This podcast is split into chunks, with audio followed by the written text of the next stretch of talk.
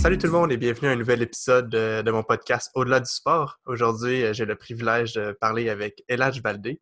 Elage qui est euh, un patineur euh, artistique, maintenant à la retraite du patinage de compétition, mais très actif au niveau professionnel et également avec sa nouvelle entreprise Skate Global. Donc, j'ai mon chandail. yeah, je vois ça. Donc, salut Elage, comment ça va? Salut, salut. Ça va bien? Écoute, euh, on est là. Hein? Je suis en Californie, fait que il fait beau. Donc, euh, tout, va bien. Quand il fait beau, tout va bien. Ouais, puis justement, euh, tu es en Californie présentement. Comment ça se passe, le, COVID là-bas, la situation? ben, je vais être très honnête. J'en ai aucune idée. en fait, j'écoute pas vraiment, j'écoute pas les nouvelles. je sais que les choses améliorent. Euh, j'ai entendu dire que les choses améliorent, que bientôt ils veulent recommencer à ouvrir les euh, certaines, euh, genre les restaurants, des petits trucs comme ça. Ils viennent de rouvrir les plages, donc on peut se promener sur les plages. On peut pas s'asseoir, luncher, faire un petit pique-nique, mais on peut se promener sur les plages, donc c'est bien. Donc j'ai l'impression que la situation est mieux. ça, ça avance, mais je pense que c'est quand même pas, on n'est pas sorti, on n'est pas sorti encore du truc. Ça, ouais. Puis toi, comment tu as vécu ça, cette situation-là jusqu'à présent? Ben moi, pour être honnête, euh, ça a commencé bien sûr avec euh, un genre de petit choc. Hein, quand, ça, quand tout est arrivé euh, dans un moment, nous ici, c'était le 13, le 13 mars. officiellement, tout, tout est entré en, en quarantaine. nous, le 13 mars, c'était supposé être notre euh, notre célébration d'engagement, moi, et, euh, moi et Michel. Donc, on a dû canceller ça. La journée, la journée même, d'ailleurs, euh, parce que la journée avant, on a commencé à avoir certaines personnes qui nous disaient on va sûrement aller en lockdown, donc, donc peut-être c'est mieux de canceller votre truc. Donc, on a attendu jusqu'au dernier moment. Finalement, on l'a cancellé. Donc, c'est ça. Ça a, été, ça a été un peu un choc au début. après ça, chaque jour, chaque matin, je me réveillais avec un nouveau courriel me disant que cette tournée a été cancellée, cette tournée a été cancellée, les, champions les championnats du monde sont cancellés. Donc, euh, je dirais que les premières deux semaines étaient, euh, euh, je pense comme tout le monde, on essaie de trouver c'est quoi le nouveau, le nouveau normal, c'est quoi la nouvelle situation. combien de temps est-ce qu'on va vivre dans cette situation, personne ne le sait. Mm-hmm. Donc, c'était un peu... ouais, c'était, mais c'était pas je, je, me, je me suis pas laissé trop rentrer dans, dans, dans les détails et dans le, le, le, scarcity, comme on dit en anglais. Euh, donc, c'est pour ça que j'ai pas, je me suis pas laissé euh, euh, aller trop, je suis pas allé trop loin dans les, toutes les nouvelles et les médias et tout ça. Donc, pour pas entrer dans, dans, ce cercle vicieux-là de, de, la peur, des craintes. E-, exactement, exactement. Je trouve que c'est tellement, c'est tellement paralysant. ouais j'ai commencé à sentir que ce sentiment était en train de se développer. Et c'est là que j'ai décidé de, de, couper ça et de, de, me concentrer sur ce que je pouvais contrôler. Et euh, avec Michel, on a commencé à enseigner des cours de danse. On a commencé à, moi, j'ai commencé à travailler sur certains projets euh, dont j'aurais peut-être pas eu l'opportunité euh, dû à toutes les tournées que je faisais, j'étais tellement occupé, euh, j'allais d'un projet à un autre, j'avais vraiment pas le temps pour, euh, pour même m'asseoir et, commencer un autre projet. Donc, euh, donc j'ai eu une belle opportunité, qu'on veuille le voir comme ça ou pas. Pour moi, ça a été vraiment une belle opportunité de travailler sur certains projets que j'aurais pas eu, j'aurais pas eu le temps de travailler dessus. Absolument. Tu as, changé un problème en une opportunité. Donc... Exactement. Je pense que ça, c'est une. ouais, en tout cas, c'est une leçon importante que j'ai apprise durant ma carrière de patin. Et euh, ça me, je continue à appliquer ces, euh, ces principes-là même maintenant euh, dans ma vie. Absolument. Puis j'aimerais ça justement qu'on parle un peu de, ta carrière de patin quand même. Mm. On s'entend que tu as eu une, très longue carrière et avec plusieurs succès, aussi plusieurs embûches. Donc, si, si tu me le permets bien, on pourrait en parler un peu. bien sûr. J'aimerais ça savoir, en fait, parce que dans ta carrière, tu as eu euh, plusieurs entraîneurs, en fait. Tu as commencé au Québec, ensuite déménagé aux États-Unis pour t'entraîner. Et finalement, tu es revenu ensuite au Québec à la fin de ta carrière avec Bruno et Julie. J'aimerais ça savoir comment chacun de ces endroits-là t'a permis de grandir comme patineur et t'a permis d'atteindre le niveau que tu as eu dans ta carrière? Ouais, je trouve que c'est une question très intéressante. Euh, j'ai, à travers ce parcours, j'ai appris énormément, euh, non seulement dans le sport, mais juste en tant que personne. je dirais, je dirais ma, la période, ma première période au, Québec, à Montréal, je dirais la plus longue était avec Éric Terrien et Linette dans l'Ouest à Pierrefonds. Et je dirais que mon, ma plus grande leçon que j'ai appris avec eux, ce qui m'a, ce qui m'a vraiment démarqué des autres, c'était justement euh, avec eux, on essayait toujours de pousser à trouver c'est quoi mon style, comment est-ce que je me sépare des autres, euh, qu'est-ce qui fait en sorte que je suis différent. Euh, bon, c'est sûr que physiquement, déjà, je suis pas mal différent que beaucoup de patineurs, mais encore plus loin que ça dans mon style, dans ma façon de patiner, dans, dans ma façon de, d'interpréter la musique. Euh, quels, sont les, euh, quels sont les aspects qui font en sorte que je suis différent des autres? Donc ça, c'est quelque chose qu'on a, on, a vraiment... Euh, on a vraiment passé beaucoup de temps sur ça. C'est pour ça qu'on on, allait vers des, choix musicaux qui étaient complètement différents. on essayait des choses qui sont pas, qui, qui, qui suivaient pas la norme du patinage artistique. et ça, ça m'a vraiment, ça m'a amené beaucoup de confiance dans mon habilité à, à, être moi-même, en fait. Euh, j'ai commencé ce processus avec beaucoup de, euh, beaucoup de doutes. Je dirais qu'au début, euh, il y avait beaucoup de, de gens qui m'approchaient, me disaient Ah, mais je ne sais pas si c'est le chemin que tu veux prendre. Est-ce que tu es sûr? Est-ce que ça, ça, ça? Ce qui est Canada me disait certains trucs. Donc, je sais qu'au début, j'avais beaucoup de doutes parce que justement, ce n'était pas c'était pas un, chemin qui était normal, comme on peut le dire. Euh, mais c'est vraiment quelque chose qui m'a qui m'a appris à toujours penser d'une façon euh, comment est-ce que je peux me différencier. Et je pense que ça, c'est quelque chose qui est, qui est, qui est très important. Euh, en fait, tout le monde devrait se questionner de cette façon-là. Je pense que euh, en tant que en tant qu'athlète, en tant que personne, en tant que en tant que patineur, c'est c'est quelque chose qui est très important à, explorer. Et ça, c'était les tout débuts de cette exploration. Donc, euh, c'est sûr que avec ça, il y avait l'entraînement technique euh, qui était qui était quand même assez bien. J'étais naturellement très puissant, donc j'arrivais à sauter et faire certains certains sauts sans même avoir la technique qui est qui serait la bonne, on peut dire comme ça, pour, euh, pour certains sauts. Mais euh, j'arrivais à faire des sauts à un jeune âge, déjà à, 15 ans, je pense que je faisais déjà, j'avais déjà triple axel. Donc, tu sais, c'était, j'avais, j'avais avancé très rapidement du côté des sauts. mais encore là, c'était, c'était quelque chose qui était naturel. J'y, allais avec, avec le feeling. Absolument. Et je suis quelqu'un, je suis quelqu'un de très feeling, ça, je pense qu'on le sait. Euh, désolé, je ne sais pas si ça a coupé. donc, c'est ça. C'est, je suis quelqu'un de très feeling, euh, mais encore là, quand ça vient à, à la préparation technique, euh, c'est très important de ne pas se fier justement juste sur le feeling. mais dans ce temps-là, dans ma carrière, j'étais vraiment, c'était ça ma méthode de, de faire. Donc, à un moment, j'ai réalisé que techniquement, j'avais j'arrivais pas à être euh, constant, j'arrivais pas à, ouais, j'arrivais pas à être stable avec mes triple axel, mes triple triples. Un jour je l'avais, l'autre jour je l'avais pas. Donc, je savais qu'il y avait quelque chose qu'il fallait qu'il change. Euh, aussi, côté mental, euh, j'étais un peu tanné d'être dans le même environnement. j'avais besoin, j'avais besoin d'être poussé de façon que j'avais jamais été poussé. c'est sûr que là où est-ce que j'étais, j'étais le patineur qui était je dirais, euh, euh, j'avais atteint le plus haut niveau. Donc, euh, pour moi, je rêvais d'être dans un endroit où j'étais pas le meilleur, où j'avais quelqu'un, j'avais des gens à, qui je pouvais regarder et dire, OK, je veux être comme ça. Et je peux le voir physiquement, en réel, devant moi, pas juste à la télé. Donc, c'est là que j'ai décidé de faire le changement pour aller à, Détroit. j'avais travaillé avec Pasquale déjà. Je ne sais pas si tu connais Pasquale et Camerlingo. Euh, oui, euh, ben, je ne connais pas personnellement, mais je sais c'est qui euh, de visage et, de nom.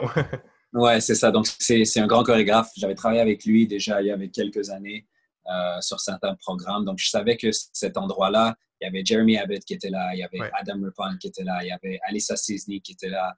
il y avait la Valentina Marquez qui était là. Il y avait, après ça, il y avait tous les danseurs, les Caitlin et Andrew. Il y avait Nathalie et, Nathalie Pechela et Fabien. Fabien. Euh, et il y avait, en tout cas, il y, avait, y plein de couples. Massimo était là. Il y avait plein de couples de haut niveau, plein de patineurs de simple de haut niveau. Euh, donc, c'était vraiment, euh, je regardais ça, je me disais, OK, ça, c'est le genre d'environnement dans lequel j'ai envie d'être. Il y a des champions. Ils sont tous champions à leur propre, leurs propres nationaux, dans leur propre pays. Valentina était championne en Italie. Jeremy venait de gagner les championnats américains juste avant les Jeux olympiques de 2010. Il y avait il avait patiné le programme long de sa vie. Il avait fait deux quads. Il avait battu Evan Lysacek juste avant les Olympiques. Donc, euh, lui, il était vraiment à sa, à sa forme. Euh, il y avait Alice Cisny qui était championne américaine. Donc, c'était vraiment une école de champions. Et je voulais aller là justement pour apprendre euh, de cette, de cette énergie-là. Donc, Avoir la dynamique d'avoir tout le temps des champions autour de toi aussi. Puis, Ouais, ouais, c'est ça. Puis, tu sais, de, puis pour moi, c'est comme quand je suis arrivé là, je faisais triple axel déjà. J'avais, j'avais 20, je pense j'avais 21 ans. 20 ans, je venais d'avoir 21 ans. Euh, ça faisait quelques semaines. Et puis, je faisais triple axel, mais encore là, c'était pas, c'était pas, c'était pas constant. Je pouvais en faire 10 sur 10 un jour et l'autre jour, j'en faisais peut-être 1 sur 10. Ou un autre jour, j'en faisais 0. Donc, d'arriver là et de voir que ces gars-là, ils font des triple axel tous les jours, tout le temps, sans problème. Euh, pour moi, c'est, ça a été un peu genre une, révélation parce que j'étais comme, OK, en fait, un triple axel, c'est pas si dur que ça. Si mhm. eux, ils arrivent à le faire tous les jours, euh, pourquoi moi, je peux pas faire ça? Et Jeremy qui faisait des quads tôt, euh, euh, Adam qui travaillait sur des quad lots. Donc, je voyais des gens travailler sur des quads, tandis que où est-ce que j'avais grandi et dans mon environnement, il n'y avait personne qui travaillait sur des quads. J'étais le seul et même là, j'en étais très loin, tellement loin que je ne savais même pas si un jour j'allais pouvoir le faire. Je savais que dans le fond de moi, je pouvais le faire et je voulais le faire, mais je n'étais pas sûr si j'avais le bon environnement pour ça. Et, et encore là, tout ça, c'est une perspective. Tu vois, ça, aurait, ça, aurait, pu être, euh, ça aurait pu être possible. Mais pour moi, dans ce temps-là, dans ce moment-là, j'avais besoin d'être ailleurs. J'avais besoin d'être quelque part où je voyais des gens le faire pour me convaincre que je pouvais le faire moi aussi. Tu comprends? Oui. Donc, tu avais besoin de cette motivation un peu externe là aussi de, de l'environnement qui était autour de toi. Là. Exactement, exactement. Donc, je suis arrivé là et puis c'était vraiment. Euh, euh, c'est vraiment cool, pour être honnête. J'étais là avec euh, Daisuke venait s'entraîner là des fois. Comme c'était, tous les champions que je voyais à la télé, les gens que je voyais compétitionner au championnat du monde, euh, ils passaient par là. Donc, euh, donc c'était très excitant. Même d'ailleurs les premiers jours quand je suis arrivé là-bas, les trois premiers jours, je pense que j'ai fait aucune erreur. Je faisais des triple axel crypto, je faisais des, des triple partout. Je faisais vraiment, j'étais, j'étais motivé, j'étais en train d'exploser, j'avais plein de, plein de joie. J'étais, en fait, j'étais, j'étais pas dans un mode euh, réel. J'étais un peu dans une illusion. Tu sais, Tout allait bien et je me suis dit, ah, c'est tout ce que j'avais besoin, c'est de faire ce changement. Tout, nanana. Et puis finalement, après trois jours, l'excitement est descendu et c'est là que toutes les, toutes les erreurs commençaient à revenir. Euh, ouais. Le triple axel commençait à être inconstant, ça, ça commençait à faire ça, je commençais à me frustrer, je commençais à... Tu vois, c'est comme quand tu changes d'environnement au début, c'est excitant. Et quand, et quand tu es dans ce stade euh, euh, qui est excitant, c'est un peu... Euh, c'est un peu une illusion. Comme je disais, c'est pas, c'est pas, c'est pas la réalité parce que tu n'es pas en train de, t'es pas dans un stade mental qui est, qui est prêt à, à, à, travailler sur certains trucs dans lesquels tu as vraiment besoin de travailler parce que tu as l'impression sur le moment que euh, ben, j'ai plus de problème, tu vois? Ouais, tu planes un peu sur l'effet de la nouveauté puis de, l'excitation et tout, là, donc... Euh, exactement, exactement. Donc, donc c'est ça. Donc, après trois jours, c'est là que j'ai commencé à, m'installer et euh, c'est là que j'ai vu Yuka et Jason en train de me... Ils m'ont dit, OK, viens ici, là, on va parler parce que là, ça fait trois jours que tu es, sur un high. Et j'avais des leçons avec eux et puis ils me disaient faire certaines corrections, mais j'y pensais même pas parce que j'arrivais à faire le saut, tu vois. c'était comme, j'étais pas dans, dans, dans, le bon mindset. Et là, à ce moment-là, quelques jours plus tard, ils m'ont dit, OK, là, tu es prêt, tu t'es calmé, euh, tu n'es plus sur un high, là, on peut commencer à travailler. donc, ils m'ont un peu laissé faire, euh, ils m'ont laissé, j'ai l'impression qu'ils m'ont laissé faire le clown, tu sais, c'est comme, ils m'ont laissé faire mon truc, mon petit show, et une fois que le show est fini, ils ont dit, OK, là, c'est le temps de commencer à travailler. Ben, ils t'ont laissé euh, passer la, fébrilité aussi que tu avais. Fallait que tu, fallait que tu vives cette émotion-là. Exactement, exactement. Et donc, du coup, c'est ça. Ils ont, ils ont décidé de, à ce moment-là, vraiment m'asseoir et me dire, OK, ça, c'est le processus euh, qu'on va apprendre.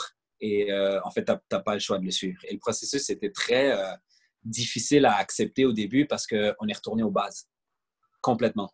Retourné à, on est retourné à faire des, des simples, des, des, simples axels pendant trois jours, une heure par jour. Je faisais même pas de double, juste des simples. Euh, on retournait à la base et à la base et à la base. Et vraiment, c'était un peu. Euh, je, je, savais pourquoi on le faisait. Euh, parce que justement, toute ma carrière vraiment était basée sur le feeling et sur mon explosivité. Que là, on doit enlever tout ça pour pouvoir introduire la technique.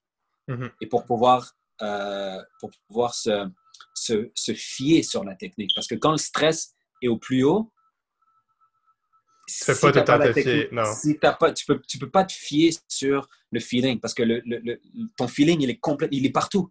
C'est mm -hmm. comme une tornade qui, qui, est en train de tourner à l'intérieur de, toi. Donc, c'est impossible de, de, de, se fier sur ça. Il faut que tu te fies sur quelque chose de beaucoup plus stable qui est vraiment la technique, sur le mouvement, la, la précision c'est ce que c'est ce qu'on a commencé à, adopter. Donc euh, donc là on a je savais pourquoi on le faisait mais c'était quand même difficile à passer au travers parce que euh, je savais que je pouvais faire le saut dans ma tête mais dans mon subconscient je savais que j'avais besoin de passer à travers euh, cette période là. Donc on a vraiment on a passé des mois on a passé des mois à, à retravailler ma technique et tu vois je suis arrivé au mois de novembre euh, on a fini la saison. D'ailleurs, cette saison-là, les championnats canadiens, c'était ma meilleure compétition de la saison. Euh, c'était, je pense, ouais, je suis arrivé quatrième. Euh, c'était ma première fois. Non, en fait, j'étais dans le top 5 l'année avant, mais cette fois-ci, j'étais quatrième. Donc, j'avais amélioré ma, position de l'avant dernier, de l'année dernière. Et après ça, ça a pris quatre mois. Et non seulement j'avais un triple axel stable, mais j'avais un quad. Donc, ce processus-là a pris de novembre à, avril, je dirais, novembre à mai, avril-mai. Euh, c'est à peu près 6-7 mois parce que ça a été vraiment un, processus qui était, qui était euh, euh, très lent. La progression était lente, mais tu vois, après 6-7 mois, j'avais atterri mon premier quad. Tandis que quand je suis arrivé, j'étais loin d'atterrir un quad. J'étais loin d'avoir un triple axel stable. Tu comprends? Donc, tu as pris un pas, un ça a été dur de prendre un pas en arrière, mais finalement, ça t'a fait avancer beaucoup plus par la suite. Là. Exactement. Et une fois que ça s'était établi, après ça, ma saison, euh, quand la saison a commencé, j'ai atterri mon premier quad euh, cette saison-là en compétition au Grand Prix Skate Canada. Et depuis ce temps-là, à chaque compétition, j'ai atterri un quad. Euh, et même à chaque compétition cette année-là, et pour l'année après, donc presque deux ans complètes, j'ai pas manqué un triple axel dans toutes mes compétitions. Je faisais un axel dans le court et deux axels dans le long. Et presque à chaque compétition, je pense qu'il y a un moment où j'ai fait un double axel en, tant que deuxième triple axel dans le long, j'ai fait un double. Mais sinon, toute la saison, toutes les deux saisons après ça, j'ai jamais été aussi stable. Et j'ai jamais eu, j'ai jamais été en, en, en aussi bonne forme. Je pouvais faire un programme long comme ça je me levais le matin. Des fois, on se réveillait, il nous faisait patiner un dimanche matin à 6 heures du matin, il nous faisait faire des programmes longs. Donc, le niveau, le niveau d'entraînement et euh, ce qui nous demandait physiquement était extrêmement difficile à faire, mais parce qu'on le faisait tous les jours, c'est devenu banal, quoi. C'est devenu la norme. Et à partir de ce moment-là, quand tu t'habitues à ça et tu arrives aux compétitions, ben, c'est juste un autre programme. Tu vois? Donc, tu avais mis dans un état physique euh, que tu avais pu te poser de questions sur. Tu avais déjà fait à ta mémoire musculaire en tout temps, en fait. Là. Exactement. Et ça, c'est un des outils que chaque athlète peut utiliser parce que quand, quand tu es sous pression, tu peux pas. si si tu n'as pas quelque chose sur quoi t'asseoir et te dire OK, au moins j'ai ça, ça va être la catastrophe, ça va, ça va péter. Donc, d'être capable de se fier sur ma forme physique et me dire, OK, ça, au, moins ça, là, le, le, la pensée de, des fois, parce que moi, ça me passe souvent par la tête quand je faisais des programmes, je ne sais pas pour toi, mais la pensée de euh, est-ce que je vais être capable de finir ce programme? Ouais. Physiquement, est-ce que je vais survivre? Euh, est-ce que je vais être capable de rentrer mes derniers sauts sans mourir? Cette pensée-là, elle est très réelle. Oui, absolument. Et si tu peux, si tu peux éliminer cette pensée-là, déjà, tu as, beaucoup plus de chances. Tu as un poids de moins sur les épaules aussi. Là. Exactement, exactement. Donc, euh, donc ça, c'est ce que Détroit vraiment m'a appris, c'est euh, la constance dans l'entraînement, euh, comment s'entraîner tous les jours pour être prêt, vraiment physiquement prêt pour une compétition. Mentalement, ça, c'est autre chose. Mais physiquement, tu dois te préparer d'une certaine façon. Comme ça, tu arrives là et tu n'as pas, pas de souci de ça. Donc, et encore là, la précision technique, c'est quelque chose que j'ai vraiment que j'ai réussi à appliquer durant mes quatre ans à Détroit. Euh, donc ça, c'est ma, ma, période à Détroit. Maintenant, quand je suis revenu à Montréal, euh, la raison pourquoi j'étais parti, premièrement, euh, ça devenait vraiment cher aux États-Unis. je ne pouvais pas travailler là-bas, donc c'était très difficile de, de ben, ben, payer les factures. Absolument. C'est simple. le, le, patinage, à la base, c'est un sport qui coûte extrêmement cher. Exactement. Donc, euh, en plus, aux États-Unis, ça, ça, rajoute encore plus euh, au coût. Exactement. Et moi, ce que je faisais, c'est que durant ma saison, ma saison de compétition, je ne pouvais pas vraiment faire de show. Mais une fois que ma saison de, ma saison de compétition terminait, c'est comme je remplissais chaque week-end et chaque show que je pouvais durant ce temps-là, jusqu'à temps que ma saison commence. Et après ça, j'essaie d'avoir genre un budget, puis j'essaie de de, faire ça, euh, de garder chaque petit, euh, chaque petit sou jusqu'au dernier moment. c'est très difficile à faire, puis c'est même pas c'est même pas assez. En tout cas, donc ça, c'était une des raisons. L'autre raison, c'est que j'étais prêt aussi à retourner chez moi. J'étais prêt à retourner au Québec. J'étais prêt à retourner euh, chez ma famille. J'avais besoin de ce... Parce que je savais que ma carrière terminait. J'avais... comme là, c'était en 2015, donc il me restait trois ans il me restait, ouais, il me restait trois saisons complètes avant, parce que je savais que j'allais terminer en 2018. Peu importe le résultat olympique ou pas olympique, je savais que j'allais terminer à ce moment-là. Euh, donc, je voulais retourner chez moi. Je, voudrais, je, voulais, euh, euh, je voulais aussi revoir le pourquoi je patinais. Parce qu'à ce moment-là, quand je suis parti, juste avant que je, juste avant que je parte, j'ai eu mes pires nationaux. Euh, c'était l'année où est-ce que j'étais Patrick qui compétitionnait pas. Ouais. Donc, 2015. Euh, 2015. Donc, c'était ouvert euh, à qui allait performer. Et puis, j'ai eu une des pires performances de ma vie. j'ai re-questionné vraiment ma, ma carrière, le pourquoi je le faisais. Parce qu'à ce moment-là, jusqu'à ce moment-là, j'avais encore dans ma tête que je veux être champion olympique. Et si je suis pas champion olympique, ben, j'ai, j'ai pas réussi dans ma carrière. Tu vois, c'était un mhm. peu, c'était encore un peu le, le, mindset dans lequel j'étais. Et quand j'ai réalisé que j'ai, j'ai, complètement, euh, euh, ouais, c'était, c'était un désastre en fait. Euh, mais quand j'ai réalisé que j'allais pas être champion olympique, et même là que je, peut-être je vais même pas être champion national, ben, pourquoi, pourquoi continuer? J'ai commencé à me poser des questions. Ça t'a remis en doute dans, tes motivations. Puis... Euh, ouais, complètement. Parce que j'ai réalisé que mes motivations étaient externes. Mes motivations venaient de l'extérieur. Ça venait euh, euh, d'avoir un certain statut ou d'avoir une certaine médaille ou d'avoir ci et ça, mais tout était externe. De faire plaisir à, ma mère, à mes parents, à mes coachs. Tu sais, c'était vraiment, j'avais réalisé à ce moment-là que toutes les raisons pourquoi je faisais ce sport-là étaient des raisons qui était à l'extérieur de moi. Il n'y avait aucune raison qui était pour toi, en fait. Là. Non, pas à ce moment-là, vraiment. Et, oui, il y avait certains trucs qui me plaisaient et que je voulais faire, mais ce n'était pas, euh, c'était pas la raison pourquoi je le faisais. Donc, c'est là que j'ai re-questionné tout. Euh, je suis même allé en Afrique avec mon père. Euh, j'ai même laissé, j'ai laissé tomber le patin et je me suis dit, je ne vais pas retourner sur la glace jusqu'à temps que je trouve une raison pourquoi je veux faire ça. Pourquoi continuer? Euh, donc ça, c'était ça, c'était le début de mon année 2015. Donc ça, c'était arrivé, les championnats nationaux étaient en, en, janvier. Et jusqu'à avril, euh, j'avais pas vraiment patiné. justement, j'étais dans ce mode de questionnement-là. Et c'est là vraiment que j'ai découvert le pourquoi je faisais ce sport-là et le pourquoi je voulais continuer. Et, pour moi, ça, c'est venu vraiment à, à, le côté performance, le côté mm-hmm. connexion avec euh, avec le public, euh, d'être capable de partager ce que j'ai à l'intérieur de moi, d'être capable de, de, partager ce que j'ai envie, les, ce que j'ai envie euh, que les autres vivent dans ce moment-là. Et c'est là que j'ai réalisé que j'avais aussi un, un certain, une habileté, justement, qui était très naturelle pour moi de ah performer. C'est une de tes grandes forces, en fait. Là. Ben, en fait, c'est, mais c'est à ce moment-là que j'ai commencé à réaliser que c'était une force. Parce qu'avant ça, j'avais. Pour moi, la seule, la seule chose qui m'intéressait, c'était les sauts, les quads et d'être capable de, de, me placer euh, sur le podium dans certaines compétitions. Tu vois, donc c'était, c'était pas. J'avais l'impression que j'avais ça à l'intérieur de moi, mais, mais j'étais pas, c'était pas, c'était pas mon focus.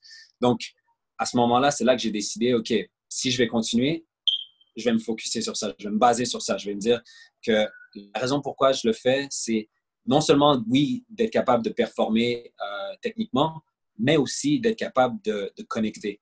Et, c'est là que je dis, ben, je vais retourner à Montréal, premièrement parce que j'ai envie d'être avec ma famille, j'ai envie d'être connecté avec, euh, avec, avec mon sang, avec mes personnes, avec ma famille, j'ai envie de, de, me retrouver dans ce groupe-là. Euh, avec Bruno aussi, on avait, on a toujours connecté à un certain niveau. Même avant, on ne se connaissait pas trop, mais quand on avait des conversations, on allait, euh, on allait quand même assez loin. Tu vois, mm-hmm. c'était pas juste des conversations euh, euh, qui restent sur une. c'était pas en surface, là. surface level, c'est ça.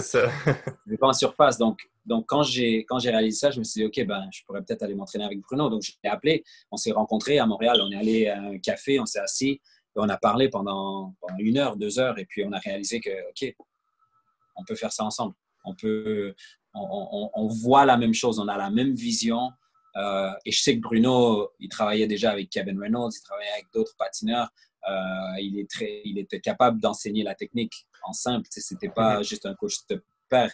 Donc, euh, de ce côté-là, je me suis dit, ben, je, vais lui faire confiance, puis, puis je veux voir où est-ce que ça va aller.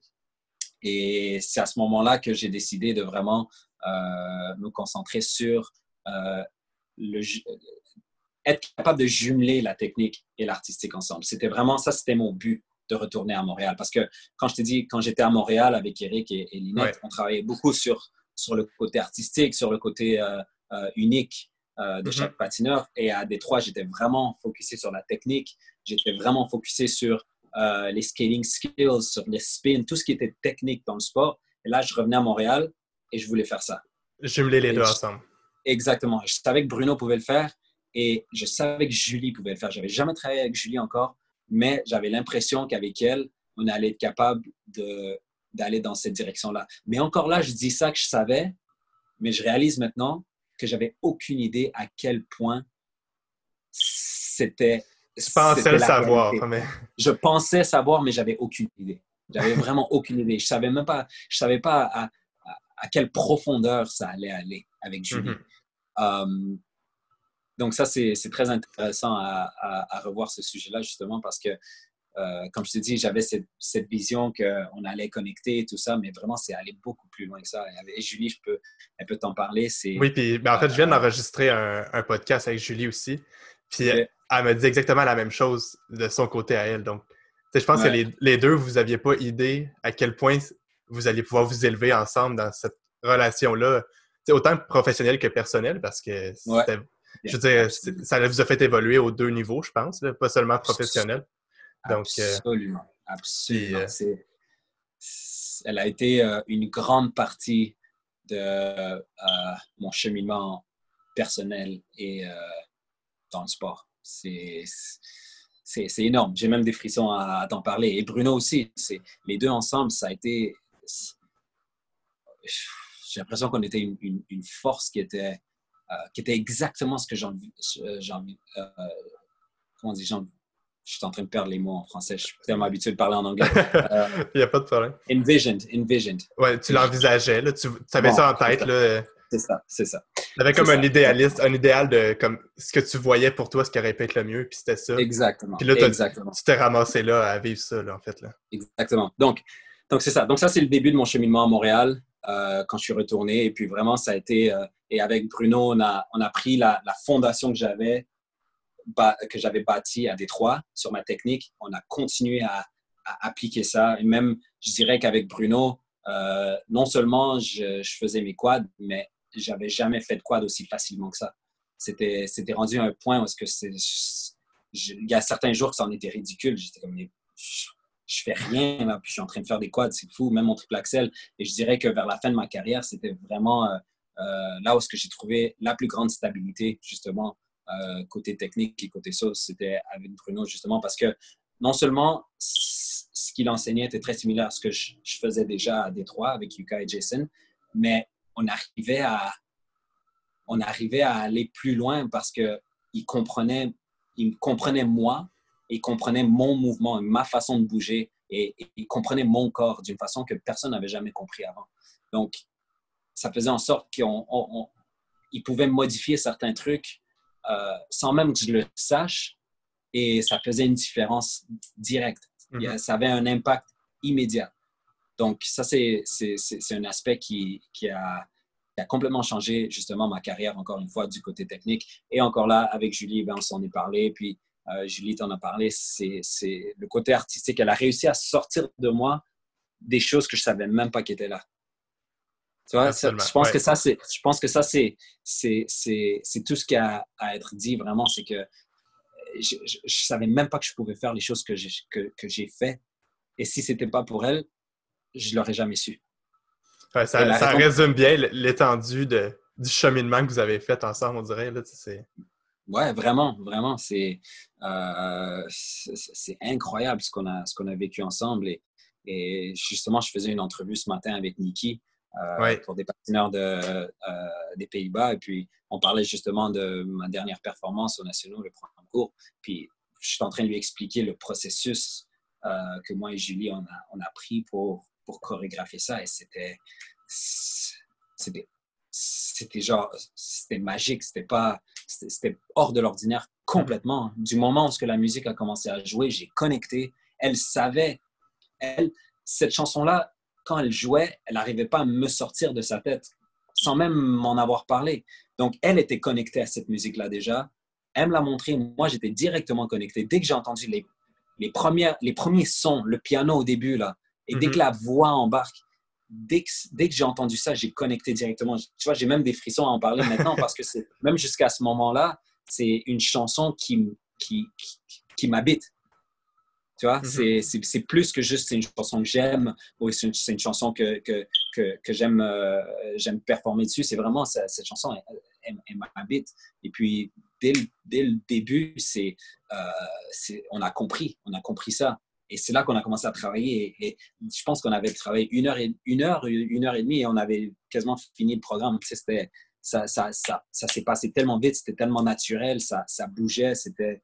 Euh, on était en synchronicité. C'était incroyable. C'est quelque chose que tu n'arrives pas, tu peux pas, tu, peux même pas expliquer. C'est ça arrive, ça arrive pas tout le temps, mais c'est arrivé dans ce moment-là. Et ça, ça, a été le début justement de ce parcours avec ce programme que j'avais euh, à travers les deux ans que j'ai patiné sur cette musique jusqu'à jusqu'au moment où tout est arrivé. Il n'y a, a, mm-hmm. pas d'autre façon de le décrire. C'est tout est arrivé en même temps. Tout ce qui, tout ce qu'on a travaillé, tout ce que, ce programme-là, après la première saison de l'avoir compétitionné, oui, c'était bon, les gens aimaient, ça, ça, il y avait beaucoup de passion, mais euh, ça n'avait jamais fait ça complètement. Jusqu'au dernier moment, jusqu'à jusqu'à ce moment-là, justement, championnat canadien, est-ce que tout est venu comme ça.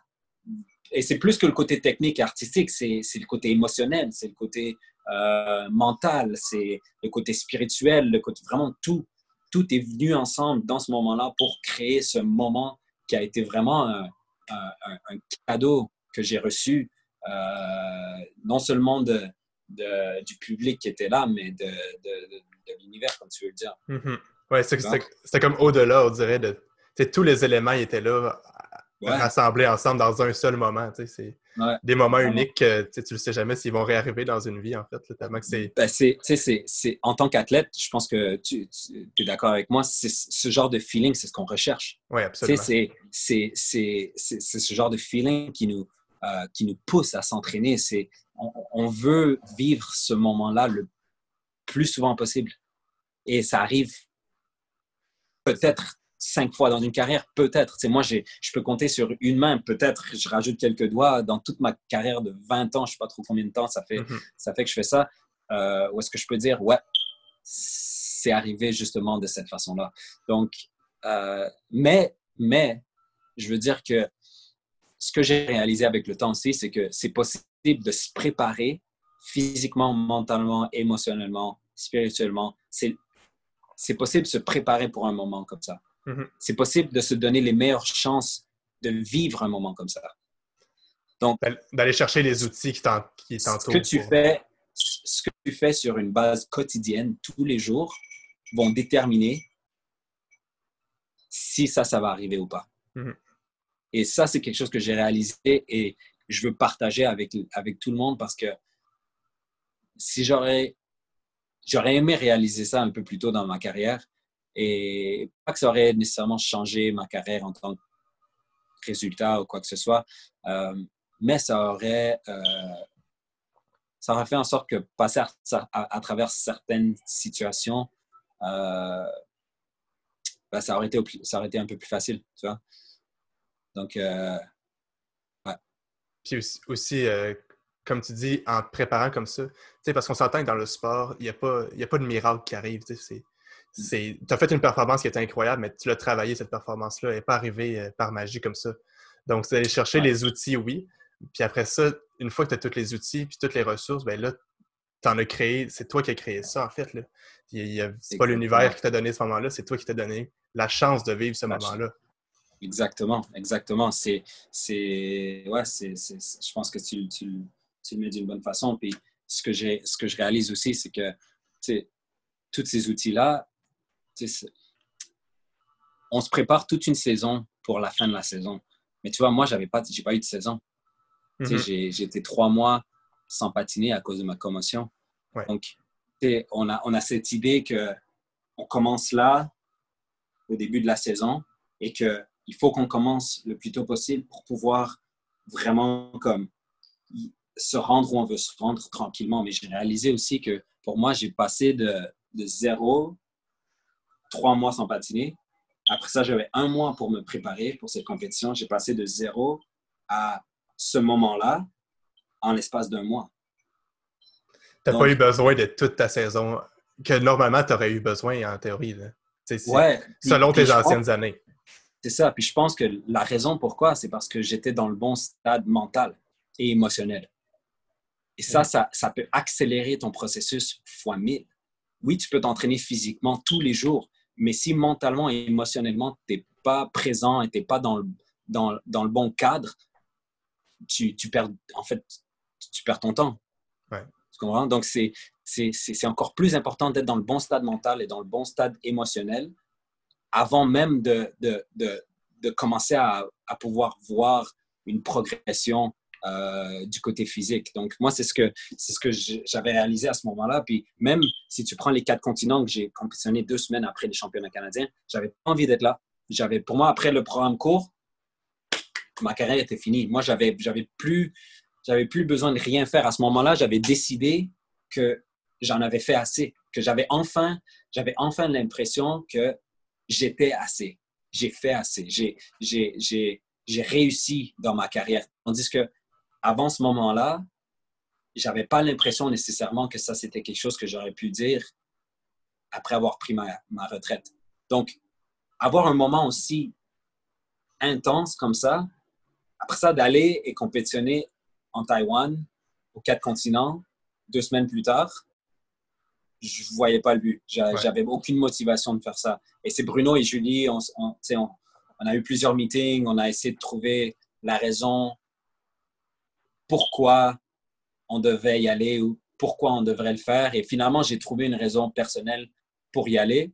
Et ça, je peux, on peut, on peut s'en parler, je peux partager ça. Mais ce que je veux dire, c'est que je suis allé aux quatre continents après ça. Et pendant deux semaines, ça a été très difficile de m'entraîner. Je n'ai pas fait un programme long complet pendant ces deux semaines d'entraînement-là. Parce que justement, je n'avais pas nécessairement de motivation. J'ai passé quatre jours après les, quatre, après les, Canadiens, les championnats canadiens. Je n'ai pas patiné pendant quatre jours. Donc là, j'avais peut-être une semaine et demie pour me préparer. Et je n'avais pas nécessairement la motivation. Même rendu là-bas, euh, je n'avais pas fait de programme long au complet ou même de programme court au complet. Et je suis arrivé là, aux quatre continents, au moment où c'était le temps de performer, parce que j'étais dans le bon stade mental et j'étais dans, la bonne, euh, dans le bon stade émotionnel, j'ai fait deux programmes, courts, euh, deux programmes clean. J'ai fait un programme court clean et un programme long clean. Deux programmes back-to-back que j'avais même pas fait au Canadien. Parce qu'au championnat canadien, j'ai fait des erreurs dans le programme long. C'est encore meilleur que qu'est-ce que tu venais de faire. Techniquement, techniquement, j'ai performé encore mieux qu'au Canadien. Ouais. Mais, mais c'est sûr qu'émotionnellement, c'est une, une histoire complètement euh, différente. Le contexte était différent aussi. Hein. Le contexte était différent, mais si tu, si tu regardes le côté technique euh, du sport, j'ai performé encore mieux. J'ai performé au championnat canadien. Puis je me suis pas nécessairement plus entraîné qu'avant les championnats canadiens. Je me suis même entraîné moins. Mais parce que mon corps était déjà dans ce stade où est-ce qu'il était prêt à, il était prêt à performer. J'avais déjà performé, j'avais déjà, euh, j'avais déjà accompli ce que j'avais besoin d'accomplir. J'avais plus cette pression, j'avais plus rien qui me, qui me dérangeait euh, mentalement, émotionnellement. Que je, suis arrivé là, j'ai performé, même mon programme long, je te dis, j'ai terminé. J'ai regardé Julie là, puis je vais pas répéter les mots que j'ai dit, mais c'est WTF. Puis j'arrêtais pas de répéter ça parce que je lui ai dit, je suis comme, mais je suis même pas fatigué. Je, viens de faire un programme long clean, j'ai fait aucune erreur, j'étais complètement dans le présent, mais je, je, suis même pas fatigué. J'avais l'impression, parce que moi, je pensais que j'allais être fatigué. Ça faisait trois semaines techniquement que j'avais pas fait de programme long. Donc, euh, donc de comprendre que, que, que quand tu es dans un état mental et émotionnel qui est stable euh, et qui est en équilibre, euh, ton corps va suivre. Absolument. Puis comme tu as dit, tout ce que tu avais fait avant, le, mettons le mois que tu avais eu avant les Canadiens, ça ne peut pas disparaître, ça non plus. Donc, tu mm-hmm. étais déjà tout, tout, mis dans les conditions pour réussir. Il fallait juste que, après les Canadiens, parce qu'on s'entend que c'est dur des fois à redescendre au niveau de l'adrénaline aussi et tout. Mais comme tu as dit, avec les meetings avec Julie et Bruno, vous avez réussi à trouver la, bonne motivation puis le bon état mental. J'imagine que c'est ça qui t'a aidé à justement rester dans ta bonne zone une fois là-bas, même si tu n'avais pas l'entraînement euh, pendant deux semaines qui était optimal. Exactement. Tu as, mis le point. Euh, as mis le doigt sur le point ou le point sur le bouton, je ne sais pas trop quoi. tu as, dit exactement ce que, ce que, ce que, je, ce que j'étais en train d'interpréter. De, Donc, ouais, exactement. Puis, euh, justement, tu parles de, de tes programmes comme ça que j'étais là au Canadien, au championnat canadien cette année-là. Et c'est un moment qui était fou que même, je pense que les gens dans les estrades, c'est rare qu'ils vont vivre euh, des moments comme ça. Puis ce que j'ai aimé, moi, après, c'est que la première chose que tu as faite, c'était été remercier le public. Tu sais, normalement, les gens vont faire le salut euh, pour les juges, ce qui est très correct aussi. Puis toi, tu es allé directement vers la foule. Tu allé vraiment, tu euh, tu t'es approché des gens, tu été proche de la bande, tu as été voir les gens. Ce que pour moi, j'ai jamais vu personne faire ça. C'était vraiment une marque de mm. respect immense. Mm. Euh, qu'est-ce qui t'a poussé justement à faire ça à ce moment-là? C'était-tu spontané? Qu'est-ce qui s'est passé dans. Ouais, ben en fait, c'est pas nécessairement quelque chose à laquelle euh, j'ai pensé, je me suis dit, c'est ça que je vais faire. C'est vraiment venu dans le moment. Et puis, la raison pour laquelle, c'était parce que pour cette performance-là, pour ce moment-là, ce moment-là, il était pour eux. Mm-hmm. Ce moment-là était pour l'être humain. C'était pas pour, euh, pour les juges, pour euh, les coachs qui sont là. Pour... C'était vraiment pour tout être humain qui était là. Et la façon qu'ils ont qui m'ont accepté dans ce moment-là, la façon qu'ils ont interagi avec moi durant cette performance, euh, ça a été la plus belle expérience de ma vie. Tu comprends? Dans le monde, du, dans le monde du patinage artistique. Ça, ça, ça, ça a changé ma, ma, ma, ma, perception, ça a changé ma, ma, ma relation avec le patinage artistique dans un moment. Et puis, pour moi, c'était vraiment un moment de, pour remercier chaque personne qui était non seulement là, présente dans ce moment-là, mais chaque personne qui ont été là dans ma vie, chaque personne qui m'ont supporté, chaque personne qui était là et qui m'ont euh, partagé euh, certains certaines histoires où est-ce que j'ai, il y a un moment où est-ce que je les ai touchés, où je les ai, euh, je les ai fait vivre certains trucs. J'ai, j'ai vraiment voulu remercier l'être humain qui était là. Et c'est, c'est vraiment, c'est vraiment ça qui m'a poussé à, à, aller vers, vers euh, vraiment vers chaque personne. Je me suis, je me suis dirigé vers eux parce que j'avais envie de les prendre dans mes bras. Tu vois, j'avais envie de les remercier. C'est comme eux, ils se lèvent pour me remercier puis pour m'applaudir pour ce que j'ai fait, mais moi, je suis en train de les, les, les, remercier de la même façon, d'être là, d'avoir vécu ce moment avec moi. Je pense que c'est ça vraiment qui... Et, et, et, et le plus que j'y pense aussi, le plus que je réalise que même les juges qui étaient là et les, les officiels qui étaient là, euh, je patinais. J'ai dirigé mon énergie et mon attention vers l'être humain derrière le juge, vers l'être humain derrière l'officiel technique. Mhm. Euh, je ne voyais pas de chiffres. Je voyais pas le côté, euh, le côté euh, pointage du sport. Je voyais vraiment l'être humain qui était là. Et c'est tout ce que je voyais. Et c'est tout ce que je voulais faire. C'était de partager ce que j'avais. J'avais tellement à l'intérieur de moi que je voulais donner. C'était comme une, une boule qui avait accumulé, une boule d'énergie qui, qui, qui accumulait depuis les 20 dernières années de ma carrière et qui, à ce moment-là, cette boule-là a fait Ouais. elle a explosé Partout dans le stade. dans tout le stade. Vraiment, c'est et, et surtout ce que j'avais vécu les, les trois derniers mois avec ne pas pouvoir patiner. Euh, je suis tombé en, je suis tombé en, en- en une certaine dépression parce que c'était ma dernière année de compétition, c'était l'année olympique. Avant ça, dans, mon, dans, dans la, la, la saison de préparation, l'été, tout ça, j'étais en forme, je faisais des quads. Pour moi, les Olympiques, c'était le but. J'allais enfin vivre mon rêve de Mhm. faire les Jeux olympiques. Et là, ça s'est arrivé ce moment-là où est-ce que j'ai complètement perdu le fil de la, carré- de la, de la saison avec cette, cette, euh, euh, cette blessure-là. Et à chaque jour, je voyais mon rêve de- d'aller aux Jeux olympiques s'éloigner de moi, petit à Ouais. petit, tous les jours, tous les jours, tous les jours. Et ça, ça a été extrêmement difficile à vivre. Et du coup, pour moi, c'était vraiment une, une période euh, euh, dans laquelle j'ai guéri beaucoup de, euh, de des choses dans lesquelles j'étais, j'avais beaucoup de peine. Par exemple, pour moi, à ce moment-là, même avant, avant que ma blessure arrive, j'étais un peu dans, j'étais encore dans, le- dans le stade mental où est-ce que, personnellement, pour que je sente que j'avais fait assez dans ma carrière, il fallait que j'aille aux Jeux Olympiques. Il fallait au Ouais. moins que j'y aille.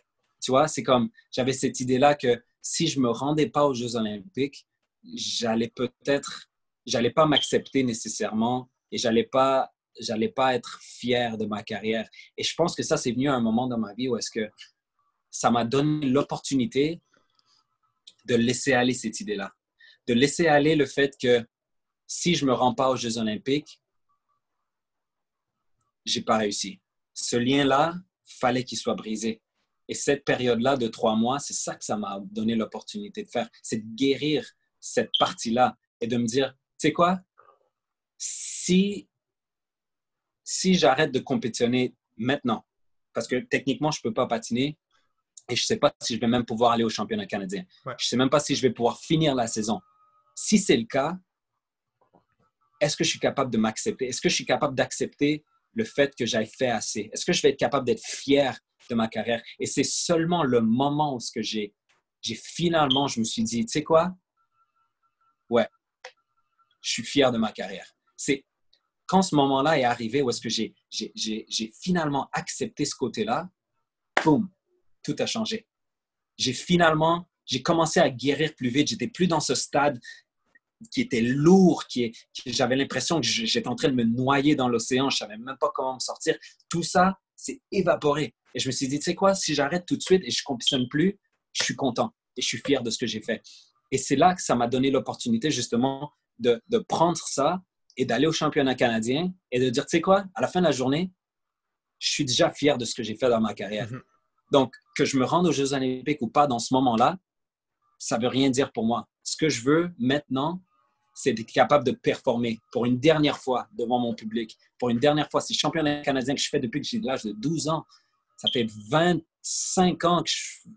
Non, excuse-moi, ça fait 15 ans, 17 ans, je pense, dans ce moment-là où est-ce que je faisais- j'étais en train de j'étais en train de performer au championnat canadien. Fait que c'est comme, est-ce que je vais être capable de venir dans ce moment-là et de seulement être présent et de pouvoir performer seulement pour le plaisir de performer. Et c'est ça, cette boule, cette boule-là que j'avais à l'intérieur de moi, là, qui était enfin, je me suis dit, tu sais quoi, I'm worth it. I've done enough. I am enough. Et je suis fier de ce que j'ai fait. Et c'est ça que j'ai, c'est ça que j'ai, en fait, c'est ça que, que j'ai partagé avec, avec le public. Et c'est ça qui a fait en sorte que ce moment-là était aussi spécial. C'est parce que c'est venu de cet endroit-là, tu vois? Absolument. Puis pense, considères-tu que si tu n'avais pas eu cette réflexion-là, si tu n'avais pas eu cette blessure-là, penses-tu que justement, ce moment-là, il aurait pu être même à ça autant magique, autant euh, aussi unique comme moment? Même je pense si, exemple, tu n'avais pas eu cette, réflexion-là, puis cette difficulté-là d'avoir vécu la commotion. Euh... Je pense pas. Je pense pas parce que ce que j'ai amené avec moi au championnat canadien, la fondation était ce que je venais de vivre. Tu comprends? Donc, oui, absolument. j'aurais pu aller là, j'aurais pu patiner aussi bien, peut-être. Et peut-être, et même sûrement, si j'avais pas eu cette pause, j'aurais peut-être mieux patiné techniquement avec un quad. Qui sait? Mais l'expérience n'aurait pas été la même. Absolument. La, la, euh, la guérison que j'ai vécue durant ce moment-là n'aurait pas, ne serait pas arrivée. Donc, je ne serais pas où est-ce que je suis maintenant en ce moment. Je ne serais pas en train de vivre de ma passion et je ne serais pas en train de faire les tournées que je fais et d'avoir le succès que j'ai dans toutes les tournées dans lesquelles je, suis, euh, je fais partie.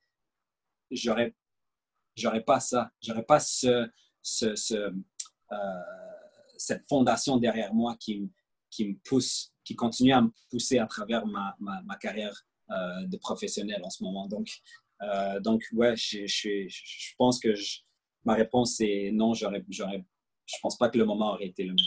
Oui, parce que dans le fond, comme tu l'expliques bien, je pense qu'il y a aussi le cheminement personnel qui était là. Tu sais, oui, tu as guéri au niveau physique, mais ça t'a fait grandir beaucoup en tant que personne aussi, je crois, là, cette réflexion-là, justement. Absolument. Et, et, je pense que cette, euh, ce parcours personnel c'est ça qui a fait en sorte que j'ai eu l'expérience athlétique que j'ai eue. Donc, c'est comme, c'est deux choses séparées, mais ils vont ensemble. Mm-hmm. Donc, c'est pour ça, c'est tellement important à chaque personne de vraiment, de, de, de constamment te regarder en tant qu'être humain en premier et en, en, deuxième, te voir en tant qu'athlète. Parce que pour trop longtemps dans ma vie, je me voyais comme athlète avant d'être humain. Et ce qui fait en sorte que tu, tu bases toute ta, euh, toute ta confiance, toute ta, euh, tout ce que tu es, tu le bases sur tes performances athlétiques. Toute ton estime personnelle, toute ton, euh, ton, opinion de toi-même était basée sur juste une compétition, un résultat. Une compétition ou ta carrière. Et, on est plus que ça. On est plus que ça. C'est pour ça que je trouve ça tellement intéressant ce que tu fais, de, de, voir la personne derrière l'athlète, parce que c'est à la base, c'est ça. C'est ça le plus important. C'est ça qui. qui et, beaucoup d'athlètes qui ont, qui ont beaucoup de succès euh, en tant que longévité ont une, ont une certaine euh, conscience de qui ils sont en tant qu'être humain. Absolument. Puis je trouve que c'est ça aussi qu'on oublie parfois dans les médias, justement, parce que ce qu'on nous voit, c'est le 4 minutes qu'on est sur la glace, c'est le, le, 2 minutes que tu fais ton programme court. Donc, on oublie parfois qu'il y a ce côté-là, justement, humain, que on est, c'est pas une machine qui va faire le programme sur la glace. Puis que oui, ça se peut qu'il en fasse des erreurs des fois, puis que ça n'arrivera pas toujours à gagner la médaille d'or, mais ça, parfois, j'ai l'impression qu'on l'oublie. Puis oui, en effet, moi, c'est une des raisons pourquoi je voulais faire ça, ce projet-là. Mais je pense que c'est tellement le, portrait parfait de, cette explication-là que dans ta vie, tu es tellement plus que juste une performance, juste un résultat. Tu sais, comme tu l'as dit, tu pas, finalement, tu n'es pas allé aux Jeux Olympiques cette année-là. Mais ça reste que dans 10 ans, si on, on demande qui, a bien participé à ces championnats-là, tout le monde va se rappeler de ta performance. Puis on ne se souviendra peut-être pas nécessairement des autres performances qui, sont allées à ces championnats canadiens-là, mais qui ont, qui ont fini avant toi peut-être. Donc, euh, mhm. ça montre, ça montre l'ampleur du moment. Puis de, comme tu dis, tu as touché l'être humain au complet et non juste comme le côté patinage artistique. Ouais. je, suis complètement d'accord avec toi, Mathieu. Puis je suis sûr que, comme tu disais aussi avec les officiels, je suis convaincu que si tu demandes à chaque officiel sur la table des jeux cette journée-là, je pense qu'ils ont tous euh, apprécié ta performance à un niveau euh, beaucoup plus que du patinage artistique, selon moi. Là. Ben, ce qui est vraiment intéressant, je sais pas si, est-ce que tu étais sur, euh, on avait un genre de, Zoom, une conférence il y a, je pense que c'était cette semaine ou la semaine dernière avec Hugo. oui, oui, oui. là la, la, journée que je suis venu. Oui, je l'ai écouté justement. OK, bon, ben, cette journée-là, moi, ça m'a tellement surpris parce qu'on a entendu Jérôme parler de comment cette situation-là les a, les a, euh, les a touchés. Pour moi, c'était tellement, euh, c'était tellement, euh, parce que j'ai, en théorie, j'avais toujours l'impression que si tu performes avec ton cœur, tu performes avec ton, avec ton âme, ça aide à, ça aide ton score général. J'avais toujours l'impression que euh, c'était pas juste la technique, mais euh, d'entendre des officiels justement parler de cette situation et de dire que dans ce moment-là, euh, tout est ouvert. Quand il y a une, quand il y a une performance qui, qui arrive, qui est si intense et a, un impact aussi intense sur le public et sur les juges, qu'à ce moment-là, toutes, les, toutes les lignes qui sont supposées suivre s'enlèvent complètement. Et il, donne, il donne ce, que, ce que le patineur mérite. Et je pense que ça, c'est une bonne leçon à chaque patineur d'apprendre parce que on est tellement focusé sur les sauts et la technique et je dois faire ce quad, je dois faire ci, je dois faire ça. Oui, c'est important, c'est important de travailler sur les sauts, mais c'est aussi important, sinon, sinon pas encore plus important, de travailler sur, sur cet autre côté-là parce que c'est ce qui va te différencier, un, des autres, et deux, c'est ce qui va te donner l'opportunité de, de, d'avoir les, les, les, scores que tu veux avoir, même si peut-être tu n'as pas le, niveau technique d'un autre. Moi, j'ai jamais fait de quadlot, je vais jamais en faire. Mhm. Mais si tu me mettais à côté de Nathan Chan dans une performance comme ça et j'ai performé de la façon que j'ai fait, euh, les gens vont, se souvenir de moi. Et pourtant, j'ai pas fait de quadlot. Tu mhm. vois? Donc, je pense que c'est quelque chose qui est tellement important de, euh, de partager justement à, nos jeunes et à, la prochaine génération euh, d'athlètes. Puis je pense que c'est ça qui te permet aussi de, t'épanouir aussi en tant qu'athlète. Parce que, tu sais, des fois, tu peux gagner plein de compétitions, puis il y en a beaucoup qui vont vivre ça, ils ont beaucoup de succès, puis à la fin de leur carrière, ils ressentent un vide. Parce qu'après ça, ils, se définissent juste par ça. Mais si justement, toi, tu as réussi à aller chercher ce côté-là qui est vraiment plus au-delà de juste, comme tu dis, la technique, tu arrives à t'épanouir, tu arrives à, à, donner un sens aussi à tout ce que tu fais, là, qui est au-delà de juste je veux gagner une médaille tu as complètement raison. C'est le message que je partage et je suis tellement, ça me fait tellement du bien de t'entendre euh, parler comme ça parce que c'est vraiment ce que je veux expliquer aux gens. Euh, et tu l'as tellement bien dit en ce moment, c'est pour moi, c'est la leçon la plus importante que j'ai appris dans ma carrière d'athlète parce que j'ai vu tellement de champions, tellement de champions qui étaient misérables après leur carrière. Ils sont champions olympiques et ils sont et ça m'a choqué. J'ai dit, mais, mais comment? Pourtant, dans ma vie, c'est comme dans ce moment-là, c'est comme, pourtant, c'est comme, c'est le but, c'est le rêve. Tu as atteint ton rêve. Ouais. C'est pas assez. C'est pas ça. C'est pas ça qui apporte, ce, ce, comme tu as dit, euh, euh, pour pouvoir être vraiment épanoui, il faut vraiment être capable de, de, vivre le moment présent et de le vivre, euh, de le vivre avec une, avec une intention qui est interne et non externe. Au-delà de juste remporter une médaille, c'est ça. C'est ça. Puis je pense que le, meilleur exemple aussi pour prouver ça, c'est. En tout cas, c'est l'impression que j'ai eue, là, mais peu importe quelle compétition tu faisais, avant même de savoir les résultats, tu étais invité au gala.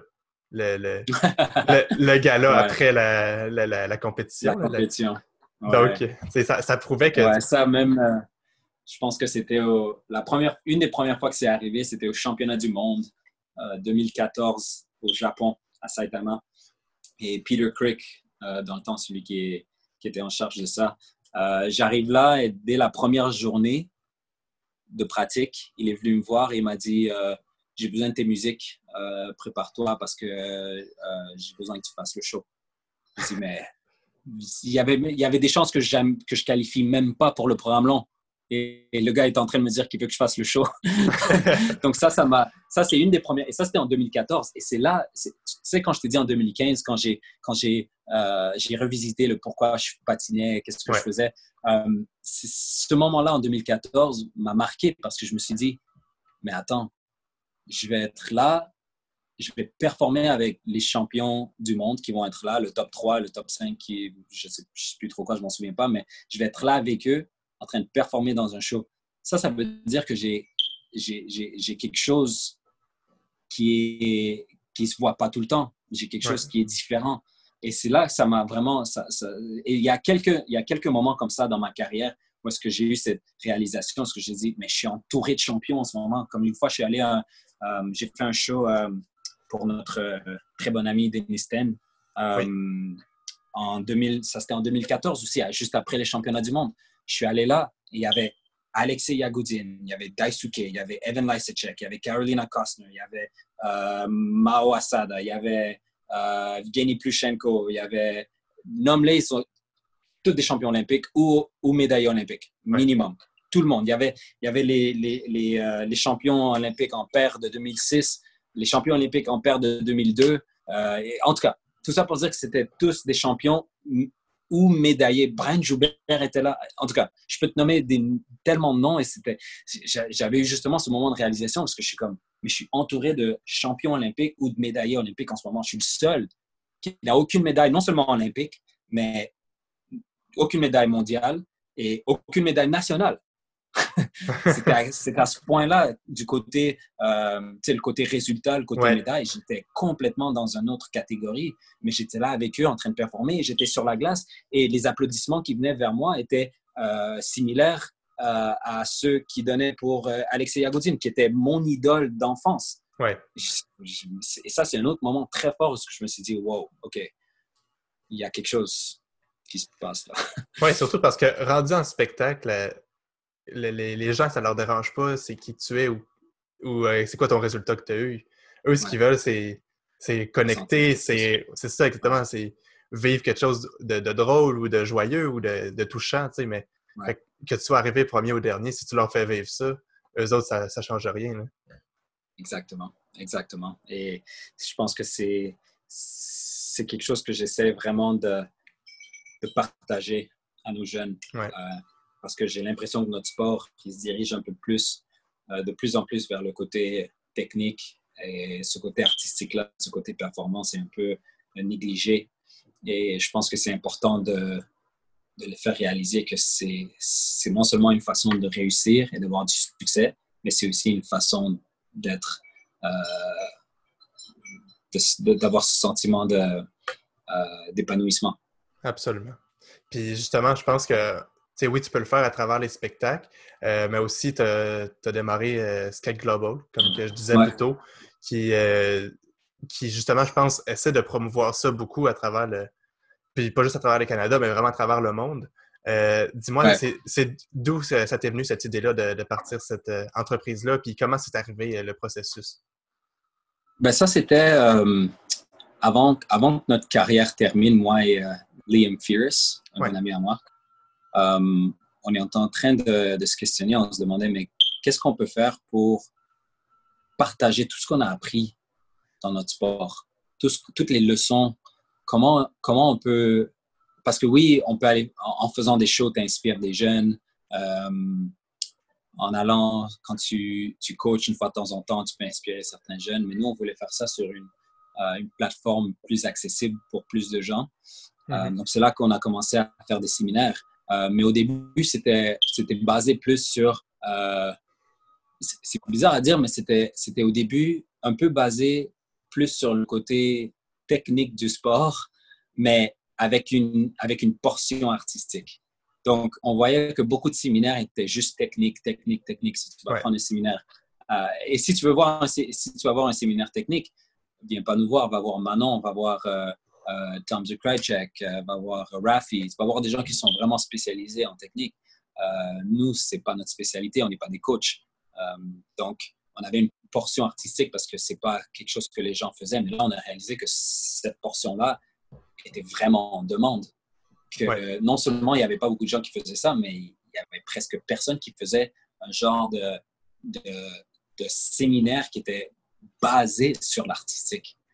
Donc, c'est là que avec Michel, euh, ma fiancée, on a commencé à... Parce qu'elle travaille beaucoup dans le monde de la danse et elle travaille justement sur ce côté-là avec les danseurs. Elle travaille sur ce côté connexion émotionnelle. Euh, et ça, ça s'applique, ça s'applique énormément en patinage, en patinage artistique. Donc, on a décidé euh, ensemble, et Liam à ce moment-là, il était vraiment occupé avec son. Parce que là, maintenant, il travaille dans la finance. Donc, il était vraiment occupé dans ce, de ce côté-là. Donc, il a décidé de. On a décidé d'aller euh, de nos propres chemins, mais euh, Michel, elle est venue et ensemble, on a commencé à, à voir OK, comment on peut créer cet environnement-là où est-ce qu'on peut euh, solliciter non seulement le côté artistique, mais le côté créatif. Parce que ça, c'est aussi, c'est à la base de la, de la performance et c'est à la base de la... Euh, de l'art aussi. De l'art, de l'artistique. C'est la création. Et on est tous créatifs. Chaque être humain a ce côté créatif. Peu importe ce que tu veux croire, euh, la personne qui... Euh, l'électricien a un côté créatif quand il, est en, quand il est en train de... C'est de l'art ce qu'il fait, tu vois? Donc, a, chaque personne qui, qui, travaille dans n'importe quel domaine euh, à une façon d'être créatif. Et, et, je pense qu'en patinage artistique, on, a, on est souvent bloqué quand ça arrive à notre créativité. Parce que souvent, on est, on est, les coachs vont choisir, par exemple, une chanson sur laquelle on va patiner. Euh, un chorégraphe va, va, nous donner notre chorégraphie. Donc, on fait juste apprendre une chorégraphie. On n'est pas en train de la créer. Donc, on n'est pas, on n'est jamais vraiment dans un mode créatif.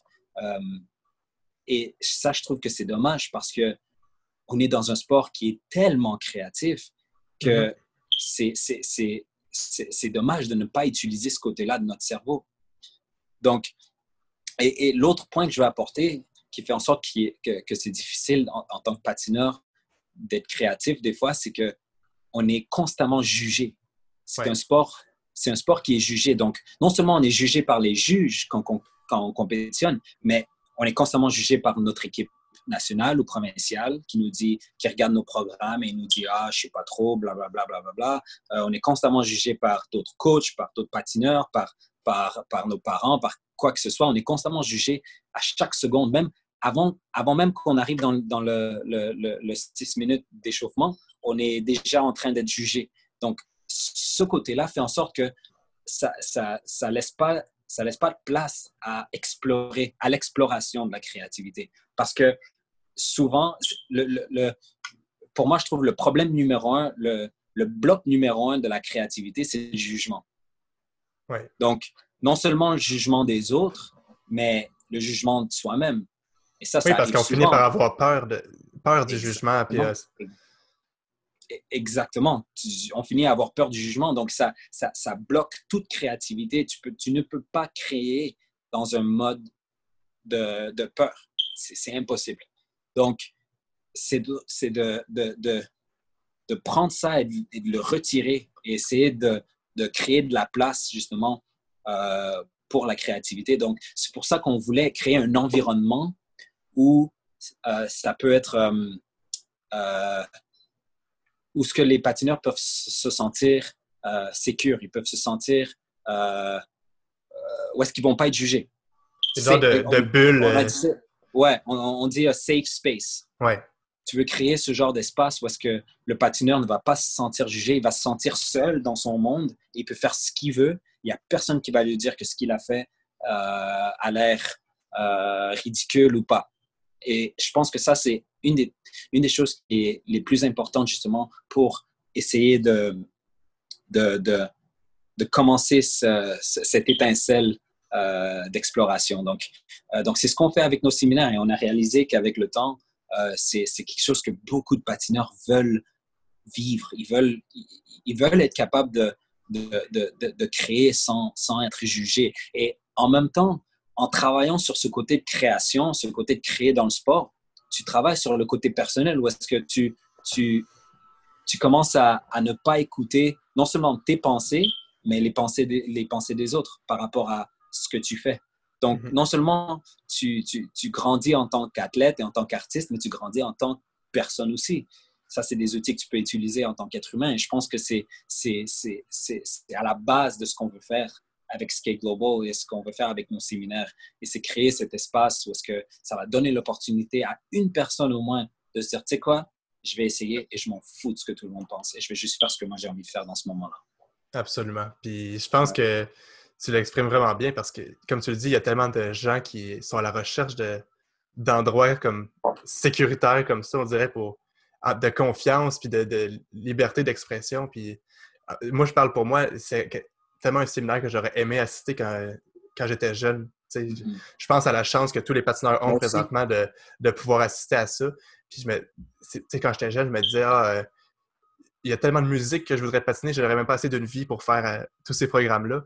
Fait que là, tu te dis comment, comment tu peux créer, comment tu peux être euh, artistique, comment tu peux être créatif, mais on n'avait pas tout le temps cette liberté-là, justement. Puis je pense que vous offrez vraiment ça aux jeunes, puis ça, ça, ça, ça se transmet dans, dans le, feedback qu'ils vont vous donner après aussi, puis dans ce qu'ils partagent, autant sur euh, leurs réseaux sociaux que juste leur en parler. Ils vont, tout le monde sort de là qui ont eu un cheminement, ils ont eu une évolution dans leur personne, au-delà de juste le patineur. Là. Mmh. Je suis complètement d'accord. Mathieu, je suis complètement d'accord. Puis, c'est, quand tu dis que c'est quelque chose que tu aurais aimé avoir quand tu étais jeune, moi aussi, J'aurais mm. tellement aimé ça, avoir ça quand j'étais jeune. Ça m'a pris tellement de temps justement à découvrir ça. Et même jusqu'à présent, il y a même des moments où est-ce que je bloque ma propre créativité justement à cause de ces pensées, à cause de cette peur. Et, et, pourtant, c'est ridicule.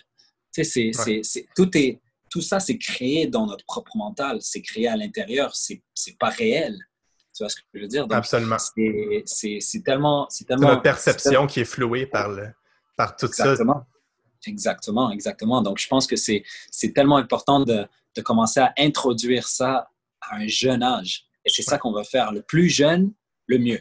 Parce qu'on commence déjà à planter quelque chose qui va peut-être euh, qui va peut-être grandir en, en, en, autre chose. Absolument. Puis c'est vrai, comme tu le dis, les, les séminaires, euh, souvent, tu vas avoir euh, mettons, une heure et demie sur la glace, d'avoir un, 15 minutes par saut avec une personne qui va faire un saut, une autre, l'autre saut. Puis c'est super à ce moment-là pour l'aspect technique, absolument, mais il n'y a pas cet équilibre-là de justement aller chercher la créativité parce que ça reste patinage artistique. C'est plus qu'un sport. Il y a, l'art qui est derrière ça aussi. Là. Tu, crées un œuvre sur la glace, puis je pense, en je trouve ça absolument euh, euh, respectable ce que vous faites. Là. C'est vraiment super. Merci. Puis on est un des, un des seuls sports dans le monde qui combine l'artistique et la technique aussi bien. Si tu regardes la gymnastique, oui, il y a un peu d'artistique, mais c'est 90% technique et 10%, technique et 10 artistique. Tu regardes euh, euh, le synchro sur, euh, dans l'eau, c'est aussi un côté artistique, mais c'est aussi très, très, très technique. Mais je pense que le patin, le patinage artistique, ça peut être un sport qui peut être 50-50 tu peux être aussi fort techniquement que tu l'es artistiquement. Et c'est un des seuls sports qui peut être jumelé aussi bien. Et je trouve ça magnifique. Je trouve c'est tellement beau. C'est, c'est, c'est, euh, ouais, c'est, magnifique. C'est un des rares sports aussi que, selon moi, que tu peux aller chercher aussi, par exemple, dans la discipline de couple ou de danse, que tu as deux personnes, un gars, une fille dans la même compétition. Euh, autant ça pourrait être euh, juste le fait d'être une équipe, mais dans un sport individuel, que tu peux aller chercher une relation sur la glace avec un sport artistique, que tu peux vraiment euh, exprimer une histoire ou euh, juste, juste complètement juste une, émotion, peu importe, que, ce soit, que ce soit heureux ou triste ou peu importe, mais on a ce privilège-là, on dirait, de, pouvoir faire ça, mais on ne l'exploite pas tout le temps à 100% Complètement d'accord complètement d'accord avec toi, Mathieu. C'est vraiment, vraiment beau de t'entendre parler. Vraiment, c'est, je trouve qu'on a beaucoup, euh, euh, a beaucoup de points dans lesquels on, on se rejoint très bien. Et euh, je trouve ça vraiment cool. Ah ben, je, suis bien, d'accord. Je trouve ça vraiment inspirant ce que vous faites. Puis je pense qu'à travers toute la communauté du patinage aussi, les gens trouvent ça inspirant parce qu'on a, on a vu toute la réponse. De, les intervenants qui sont venus à vos séminaires, tous les patineurs voulaient venir vous aider. Euh, il y avait vraiment la réponse était très grande à ce niveau-là. Oui, Ouais, c'était incroyable. Puis l'affaire, c'est que on était tous sur la même page. Euh, Michel, Patrick, Caitlin, euh, Dylan, Nam, Alicia, on était tous sur la même longueur d'onde. On, savait ce qu'on voulait. On, on voulait partager d'une façon qui n'avait jamais été faite avant. Et, et on, a on, était tous sur, ouais, on était tous sur la même page. Et c'est, ce qui a fait en sorte que c'était, ça a eu autant de succès, justement. C'est parce qu'on était tous sur la même page et on voulait tous le même, euh, euh, le même résultat. Absolument. Euh, c'est vraiment super. On va, on va finir avec une, petite question rétrospective, en fait. C'est une question que j'aime bien poser pour terminer l'entrevue. si tu, mettons, si tu reculais il y a cinq ans, tu te vois il y a cinq ans, quel conseil tu donnerais à, à, toi-même, en fait, dans, le passé, il y a cinq ans, avec l'expérience que tu as aujourd'hui? Hmm. Ah, il y en a tellement. Il y en a tellement. Euh, honnêtement, il y a une chose que. Parce que, tu vois, il y a tellement de. Dans notre vie, il y a tellement de moments où on se demande quel est mon avenir? Qu'est-ce qui va arriver? Je veux faire ça, est-ce que ça va arriver, est-ce que je vais pouvoir le faire? Il y a tellement de questions qu'on a que moi, ce que je me dirais, c'est littéralement, it's, it's going to be okay. Everything's going to be okay. Everything's going to be fine. Juste continue à faire ce que tu fais. On est tous sur un, sur un chemin, sur un, un parcours qui est, euh, qui est magnifique et qui est unique en soi. Et juste, ouais, juste everything's going to be fine. Everything's going to be okay. c'est parfait, c'est excellent. Euh, puis si on faisait l'opposé, si on se projetait dans cinq ans, euh, quel, euh, quel, conseil ou qu'est-ce que tu voudrais rappeler à, à dans cinq ans? ça, c'est une bonne.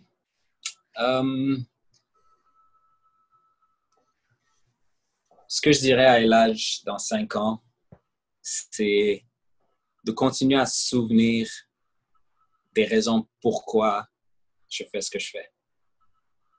Donc, ouais, de continuer à, à, chaque jour, de continuer à me, euh, à me répéter le pourquoi je fais ce que je fais. Et c'est vraiment, pour moi, le, pourquoi je fais ce que je fais, c'est vraiment pour, pour partager, pour essayer d'aider, pour, pour, pour grandir en tant que personne. Donc, vraiment de jamais oublier le pourquoi tu fais ce que tu fais.